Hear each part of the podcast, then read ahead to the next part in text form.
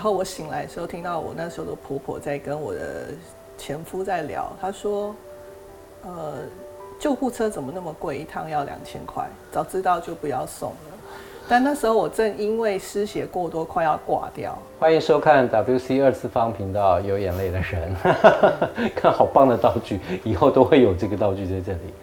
我是王琦，我是王乐妍。对，那我们欢迎我们的特别来宾九欢。迎大家好，我是九 N 现在目前从事什么样的行业？啊，我现在有一个自己的公司，那专门是做呃系统开发、软体、软体开发、APP 啊这些的。今年才刚创业的嘛？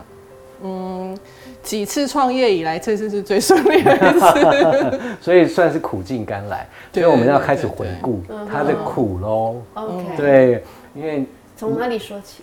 我的故事可能要可以剪个上下集之类的。听说有人要帮我出书啊，就我的故事其实搞不好今天没有办法。呃，对对对，我们要录到天黑就对了。故事太长，所以起头是？起头起头是呃，好，我们讲说那对婚姻维持了几年？好哪一段呢、有几段呢？你呃自己招来好了。哦，其实呃应该是有两段，哦，但很多人只都只知道一段。我不晓得你有两段婚姻哎，所以你两段婚姻如何走过来的？我只知道一段啊。对，我所以，我哦表示我不是还不知道，我还不算是他的好朋友。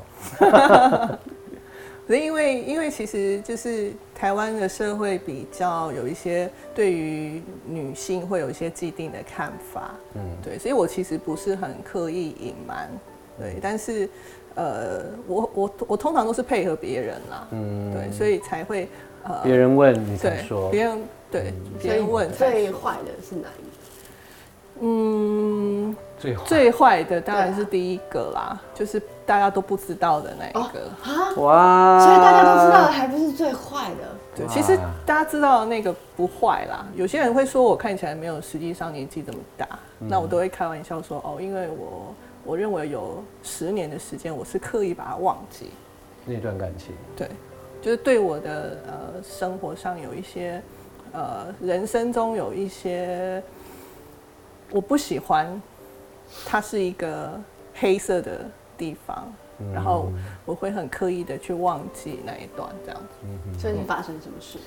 呃，就是就是家暴嘛，对啊，哦，对，然后呃，第一段婚姻的时候，对对对对对。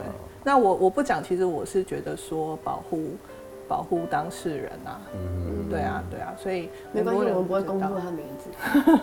对，然后你把他照片给我，放在那边。因为照片。家暴很不应该，很不应该，非常，我觉得得再怎样都不能动手。对啊，对对啊，，而且嗯，他不止动手了，对对对，就在呃，我我觉得这是一个，我觉得今天跟王子想到要叫我来，我觉得我想要传达的是一些正向的能量嘛，嗯嗯，对，所以呃，我我认为像呃，以我们的个性来讲，就是委曲求全，就是不愿意，比如说争吵啊，或是什么。嗯。然后我觉得人生走到现在，我才去慢慢了解到，说要去追求自己的快乐，而不是去满足别人的快乐。呃，那个那个时候的大家对于家暴这件事情的看待，跟现在是完全不一样的。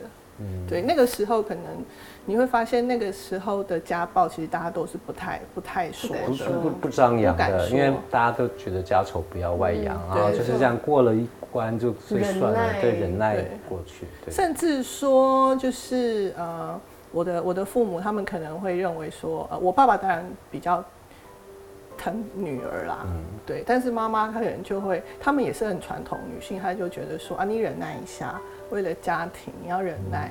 哦之类的，呃，那时候我很坚持，就是要离开，因为我觉得对我的人生造成很大，呃，人格上的就是一个压力。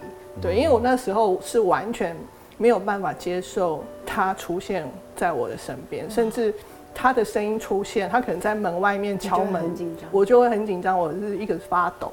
好恐怖对，所以我那时他是候还活在一个恐怖的氛围的婚姻里面的。对，因为他是呃，就是门会锁起来，把我在房间里面软禁的概念？就是痛打我。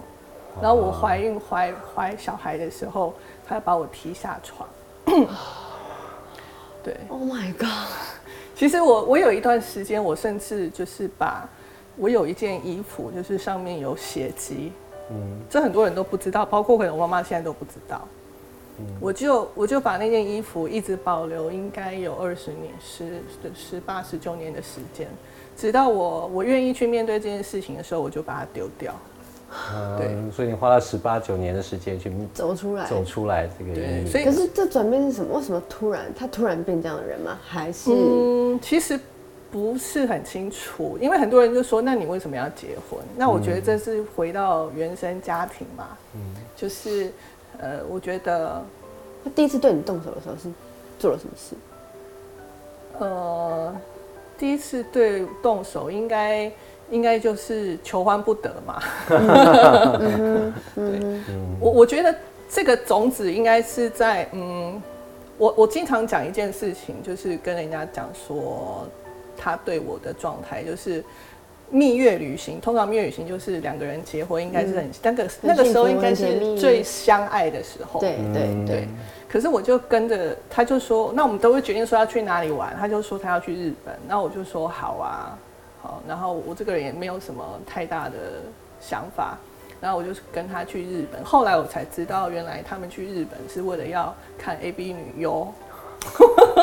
然后呢，好，那那我们就去了日本，然后那那个团里面好像只有我们是一个新婚的夫妇这样子。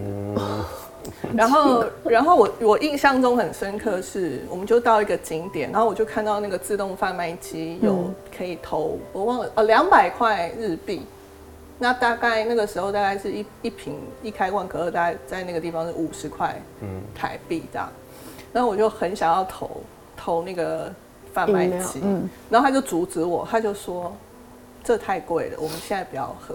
我说可是我想喝，然后他就跟我说，那我们回饭店的时候，饭店有水，然后我们再回去喝水。那我就默默的说蜜月你你们交往多久结婚啊？诶，没有，其实没有很久。那我呃，应该这么说，就是可能我以前交往的男生，可能跟一般大家认知的好好先生不太一样。怎么说？就是呃，我我可能比较喜欢呃，比如说开朗、活泼开朗啦，或者是、呃设计类啊，反正就是一些爸爸妈妈觉得他们不是一个好先生的形象。嗯然后那个时候前第一任前夫追求我的时候，他就是一个大家都认定他是一个很温柔，然后斯斯文文、恭谦有。礼的，对，然后家里又是公务员，因为他他们原生家庭，他父母是门书香门第世家，嗯。所以就就会觉得哇，那个外表。女婿一定要是像那种公公整斯斯文文。对，整、然后斯斯文文可能可能外表要呃外表要长得不错，嗯然后所有的妈妈阿姨呀、他们都说啊这个不错，这个不错这样子。然后我就想说，那如果既然要结婚，是不是要用妈妈他们的标准？他们可能认为这样子的人可以、嗯。照顾。对，就是你对照顾我之类的，对，殊不知殊不知，五十块都不给投。对，还有家暴呢，然后然后那加倍个 五十奉还的家暴，好，然后那个五十块，我就我就我就忍下来了。嗯。然后后来晚上吃完饭，他就跟我说他要到附近的便利商店去逛。那我就说好，那等了很久啊，我就想说，哎，奇怪，怎么没有人？我就自己去找他。结果我就在便利商店的门口看他，看到他喝着可乐，然后再看 AV 女优的。你知道日本的 便利商店是可以看到那个，嗯对对对。然后呢，就我当场眼泪就掉下来了。我就觉得说，为什么我赚的钱被他拿去很爽的喝饮料，然后看他的 A V 旅游，然后我却自己五十元都对不能对，然后他他工作之后跟他的同同事他们要他们想要自己出来创业，然后钱也是跟我拿的。为什么？他就说，反正我们都结婚了嘛，然后你的钱就是我的钱。然谁后说的啊？然后我我结 太生气，突然发自肺的声音。我 我要我要我真的要讲以前的观念跟他的逻辑现在真的他以前的观念是对，比然后我我的观念就觉得说，既然两个人决定结婚了，我们的钱就是一起的，那也不管说谁钱的赚的比较多。然后因为我那时候是在广告公司上班嘛，所以我晚上可能就是有时候会熬夜。然后他会来干涉我的工作，他会说：“呃，你六点以后就是家庭的时间，你不应该待在公司。那你如果你想要赚钱的话，我就帮你去接案子。”所以他就帮我接了一些晚上可以做的案子，或者是去当讲师。嗯，对，他那他这么做原因是因为我又多了一份收入，所以我的钱就等于是 double。嗯哼，对，那、嗯，那这些这么热心的目的就是让你多赚一点钱，然后赚一点回家，对对，让这个家嗯生活品质更好啦。哦对，所以然后我是他更好而已嘛对。对，可我结婚的第一天，他就把我的存折都收去了。Oh my god！他就说，他就哎他什么说我星座的赚钱水瓶。水瓶座，哇好可怕哦，你就控制。我有一段时间非常害怕给水瓶他了座？吗？都给他，因为我觉得我们是一家人啊、那时候你几岁啊？二十，呃很年轻，二十应该二十四五岁。二十四五还这么好骗？就结婚了，嗯，对，然后呃，有生了一个小孩，然后我记得那时候我难产，然后我躺在呃，就是我生生产完之后我就晕过去了，嗯然后我我醒过来的时候，其实我我知道我被送上救护车，然后被转转诊到那个中国医药学院，啊、然后我醒来的时候，听到我那时候的婆婆在跟我的前夫在聊，她说，呃，救护车怎么那么贵，一趟要两千块，早知道就不要送了。但那时候我正因为失血过多快要挂掉，所以我是因为那样，所以才被送去做血崩嘛，对不对？对生产的时候血崩。如果是骨瘦就就挂了嘛。对嗯，所以我生那个小孩生完的时候，当当场觉得真是人命不值钱呐、而且我还连两生了一个千块的救护金车都要。被计较，对，然后我妈妈赶来的时候，她她跟我坐同一台，呃，就是我急救要转到病房的时候，不是会坐那个病梯子？那我妈跟我坐到同一个电梯，可是她不知道旁边躺的是她的女儿，因为那时候因为我用力过度的关系，所以我整个脸是淤血的，所以我妈完全认不出我，直到被推到病房的时候才知道说。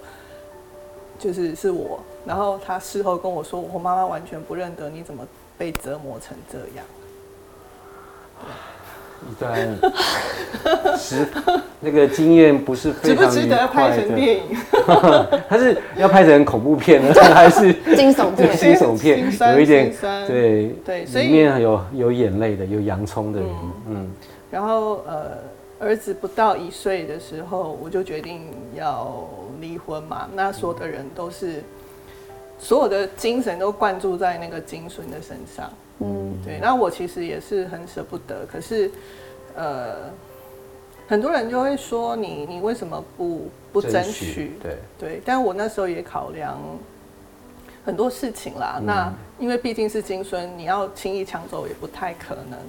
对，那我甚至签了一个不平等条约，就是十八年之内不能见儿子一面。为什么？嗯，然后我所有的钱没有一毛钱拿回来，他要我必须放弃所有的事情，我才能够离婚。所以我那个时候也不盛行打官司，我有请律师，可是后来，呃，因为您签了那个条款。对对对，我我我宁可赶快脱离那个状态，有点像断尾求生啦。所以小孩不要，那钱也不要，甚至律师的费用也是我自己出的。嗯然后就决定要把它断掉。那小孩子毕竟是自己生的嘛，所以我我中途其实有偷偷的去看，嗯对。可是我的婆婆就把我挡在门外，说你不能来看。我儿子说你不能来看，这样。所以你现在可以去看你儿子了吗？哦，有有有，这个这个就回到从惊悚片回到温馨的片段了。对，就是他满十八岁的时候，他的阿妈就告诉他，他有履行那个合约，就是告诉他说，呃，其实你有一个生你的妈妈，嗯嗯对，然后呃，我儿子打电话，他打先打回去我娘家，然后我妈妈跟我他的电话，嗯对，然后我妈妈也告诉我说你儿子要来找你。那我第一通接到电话的时候，他讲妈妈的时候，我就哭了，因为他的声音跟他爸爸太像了。是又怕害怕那个声音？对对对，因为因为你知道儿子的那个声音完全是百分之九十九抠比是他他爸爸的声音，外表呢？外表也有百分之八十。对，那其实我也很你们见面了吗？呃，我跟儿子见面的，那第一次那个感觉是第一次感觉就是很很很奇怪，就陌生人毕竟对对陌生但人是，却是你自己生下来的儿子，但是如此的陌生，十八年没有交集。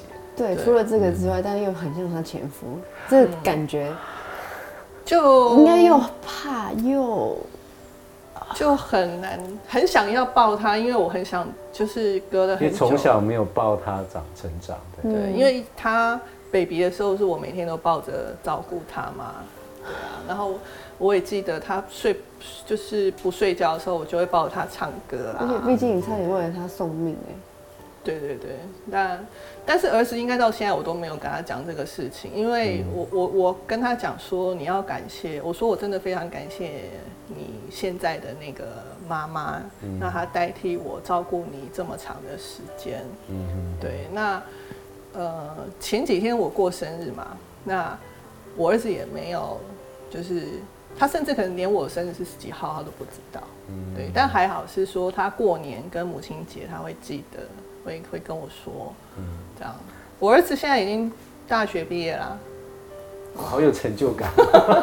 对，而且他很帅，他他有应该有一八几，对，那依偎在儿子的身边，其实还蛮幸福的。嗯，那第二段呢？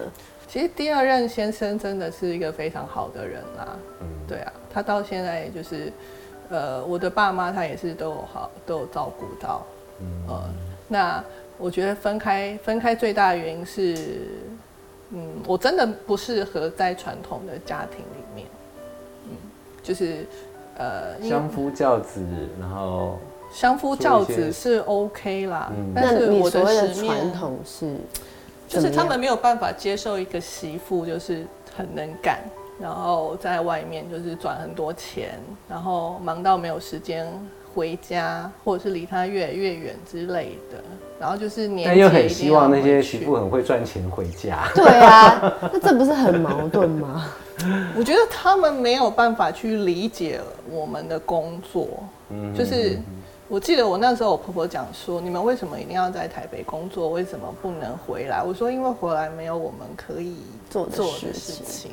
他他就很不能理解。我说那这边，他说这边很多工作啊。我说那有什么工作？他说我们这里有黑松，有服贸，你可以去工厂里面做工啊。做女工之类的，嗯对对对，就是 他们的想法里面，就是女生应该就是做那些事情，然后跟着他下田，对，那大概是六十岁以后才会考虑的事。重点是他们家还有田啊，有有有有田，地主地主有有回去的时候，他会丢个斗笠说：“来，妈妈教你去，我以后你要自己种菜给自己吃。”对，然后我心里面就想说：“哇，我妈他们给我花那么多的钱教育栽培教育栽培，然后应该不是让我回来种菜的。我们都是贵族学校一路念上来，别人的学费可能一个一年一几百块，一个学期几百块，我们那时候已经是上万了。但是同样的，他也会告诉你说，哦，我给你花那么多钱，然后你应该怎么样怎么样，那你结婚就应该要找一个家世显赫的人啊，那你的工作就应该要怎么样怎么样怎么样啊之类的。所以其实很多父母给下一代的那个压力呃压力，嗯就是来自于你应该要怎么样。我我生了你，我养了你，你就应该要照着父母的游戏规则走。其实我觉得给相对的给下一代成长，对这个过程里面有非常非常大的一个限制，对限制哈，反而是框架或束缚住，那没有办法自由发展。像像我妹妹，她会很羡慕我，就是我有我有一段时间是呃找寻自我，我就告诉我妈妈说，我不想要再练钢琴了。因为我练到手指会痛，然后我妈妈就说为什么？因为我其实那时候音乐成绩非常好，是可以念音乐班的。嗯。可是我我认为音乐不会是我未来人生的一个职业，对，因为我只是喜欢音乐，但我知道我自己的能力没有办法成为一个很厉害的钢琴手、钢琴师，所以我我很喜欢音乐，包括我可能会有一些呃绝对音感之类，这是天生的。可是我并不想把它变成我的职业，所以我那时候告诉我妈妈说，我我不要再继续练钢琴，而且弹钢琴会影响到我的学业。然后我妈妈就整个人就是抓狂，抓狂，她就觉得说我花那么多钱，因为其实我不是跟去上音乐课那一种，是请老师到我们家家教。对，那个时候可能一个小时就要一千一千多块钱，所以算是很贵。对，但是我却没有走上音乐这一条路。那你对你小孩会这样吗？不会耶，我觉得我我对我的小孩就是呃，因为他是双子座，他也很兴趣很广泛，所以呢，但是我我都会问他说你是真的喜欢吗？然后他如果喜欢，他就自己去学。然后像他学音乐也是学到一个程度，他就跟我说妈妈我不想弹钢琴，我就马上说好。嗯，对。但是但是他本身是喜欢音乐的，所以后来他每次生日我们就会送他一个乐器。那他会自己上网，或者是我们去买乐谱给他，所以每年像比方说对口琴啊、笛子啊，甚至呃什么呃还有呃乌克丽丽啊，像他现在学吉他也是他自己上网学的，对，所以其实我觉得小朋友他对音乐的兴趣，我不见得说要把他培养成一个音乐大师或是什么的，对，所以。他甚至有一次问我说：“妈妈，你你你你们你们创业，那我需不需要现在学一些？那我以后要接班之类的。”那时候他才国小，我就说好早熟。对，我就说不用。我说你你现在到底喜欢什么？你都还在摸索阶段。对对对。而且我对对成绩成绩不是这么的重视。对他，但是他会自己念书，所以很多人都说哇，这个小朋友。呃，像很多人就是小小朋友如果写错作业，妈妈会把它擦掉。嗯，我从来不做这种事情。嗯，我就说这是你自己的作业，你要自己去完成它。啊，你错了就是你错了，跟妈妈一点责任都没有。嗯，对。但但是我会跟老师沟通的是他在学校的一些言行举止。嗯，啊，像他们学校可能班上有一些特教学生，那。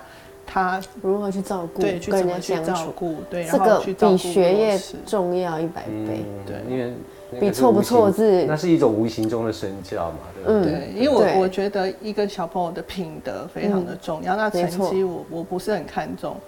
有一次，有一次他数学考七十几分，然后我同时那一天接到学校老师的电话，跟他下午安静班老师的电话，他们说：“哎，你知道？”那个他这次考七十几分吗？我就说没关系啊，怎么了吗？然后他就说哦没有，只是跟你告知一下。老师应该傻眼吧？我我觉得现在老师。现在老师的压力很大，就是对，因为他也担心说他的学生成绩不好，然后家长会来责怪他，对对对，所以他心有点虚，说 哎，这样子才考七十分。